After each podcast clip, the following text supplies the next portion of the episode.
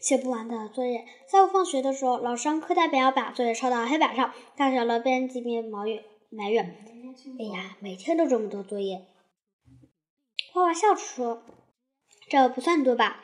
我一般用不到两个小时就写完了。”王阳一听，差点惊到了下巴：“你说什么？你才用不到两个小时？为什么我每天四个小时都写不完呢？”陶小乐指了指脑袋说：“我怀疑你这儿有点问题。我没虽然没有画画写得快，但也是两个多小时就写完了。”王阳不高兴地说：“你居然怀疑我脑子有问题？我的高智商可是尽人皆知，所以我有点怀疑你是在嫉妒我呢。”他小乐不吱一笑：“我嫉妒你，我嫉妒你成绩差，还是嫉妒你总是被老师批评呀？”王阳无话可说，愤愤地走了。到家后，王阳把今天的作业拿出来，准备开始写。今天的语文作业有一项是预习新课，需要把新课的生字写在双线本上。王耀。王阳把书包翻了个一遍，也没找到自己的双线本，便大喊：“妈妈，看到我的双线本了吗？”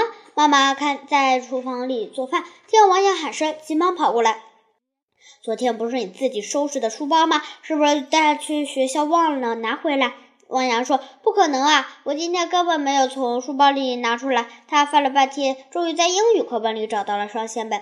写完这一项，还有一项语写语文作业是作文。汪洋找了半天都没有找到作文纸，于是他灵机一动，拿出一张白纸开始画格子。光这一下就耽误了十几分钟。等他画完格子，又开始琢磨作文题与众不同的他。想了半天，决定写唐小乐，因为唐小乐古灵精怪。那一次春游，他还对了，还有那那次春游，没想到。出去玩，王阳就停不下来，沉寂在了回忆里。过了半天，妈妈喊他吃饭了，才回过神来。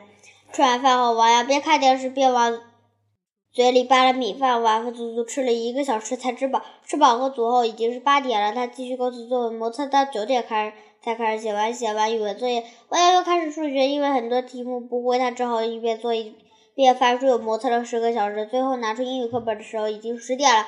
他的眼皮直打架。只好随便写了写就去睡觉了。第二天，王阳顶着个熊猫眼来到了学校，被唐小乐笑话了一通。王阳，你什么时候变成国国宝了？万不耐烦地说：“去去去，这熊猫眼严重的拉低了我的颜值，我真郁闷呢。都怪老师，一天布置这么多作业，我都得写到半夜。”唐小老师，你这可就冤枉老师了。作业作业一点都不多，我八点就写完。他在床上看漫画了。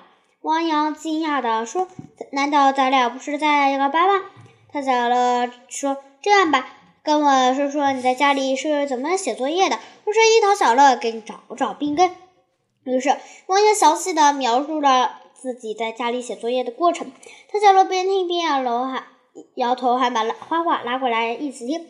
听完王阳的讲述，陶小乐摸了摸下巴，说：“我知道了，你是得病了，得吃。”王阳疑惑的问：“你是个庸医吧？我只写作业，怎么会得病呢？”花花笑着说：“唐小乐说的没错，你得的是拖拖拉拉病。同样的作业，我只用你一半的时间就能写完。你想过这为什么吗？”王阳说：“因为很简单，就是老师布置的作业多呗。”这还用说？花花摇了摇头：“不是的，我来给你分析一下原因。”比如你找双线本画作文格子，就浪费了很多时间。而我在写作业之前，会把今天要用的东西找出来，有条理的放在一边，这样就不会花时间去找了。我疑惑地说：“我觉得这件事情并没有花我很多时间。”他找了插话道：“这都浪费二十多分钟了，还不叫很多时间吗？”汪洋听后挠了挠头，觉得唐小乐的话有道理，就不吭声了。花继续说：“还有个问题，就是你写作业的时候总是翻书，这样写作业其实没什么效果，反而会延长你写作业的时间。我有个好方法，就是你在写作业之前，先把当天学会的内容复习一遍，这样做作业就能更快了。”学觉得画画的，觉得花花的话很有道理。王阳高兴地说：“花花，我觉得你说的有道理，你真是神医嘛。”他讲了一遍，不高兴地说。什么嘛！明明我才是神医，我要和花花说的是一样的。我要无奈地说：“好吧，神医投降了，我今天一定要照你们的方法接受治疗。”